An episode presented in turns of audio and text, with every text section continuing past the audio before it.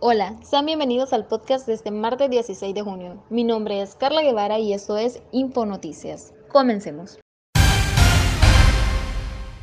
El decano de la Facultad de Ciencias y Humanidades de la Universidad de El Salvador, William Herrera, habló este 15 de abril en una entrevista para la YSUS sobre las dificultades que enfrentaron las clases virtuales.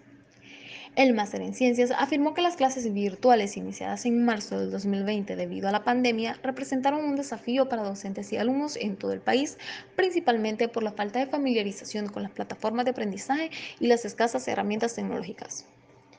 Ante esa problemática, explicó que algunas medidas que se tomaron en cuenta para facilitar el proceso de adaptación a una modalidad virtual fueron la creación de lineamientos de flexibilidad, la compra de computadoras para una parte de los docentes, disminución de horas clases y la reinvención de una modalidad virtual similar a la presencial.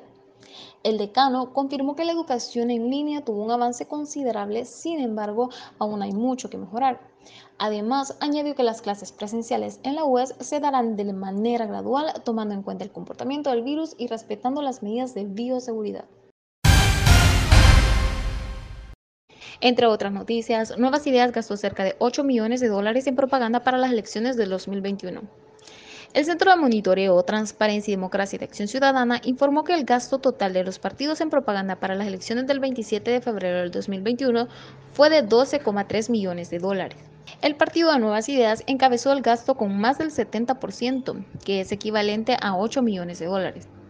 Le siguió el partido político Arena con 1.700.000 dólares, luego el PCN que gastó 723.000 y por último el FMLN quien desembolsó cerca de 350.000 dólares.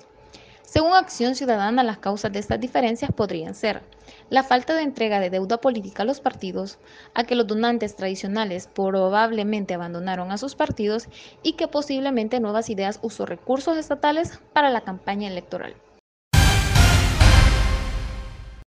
El educomunicador, radialista y escritor argentino Mario Kaplun señala que a diferencia del lenguaje literario, el lenguaje radiofónico no busca la belleza semántica, sino la sencillez en las palabras utilizadas para la mayor comprensión del oyente.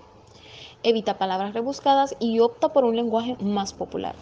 Sin embargo, la simplicidad del lenguaje no basta. Es necesario tomar en cuenta el código experiencial del oyente, es decir, el comunicador debe estudiar a su audiencia para conocer la experiencia del oyente con relación al tema al tratar.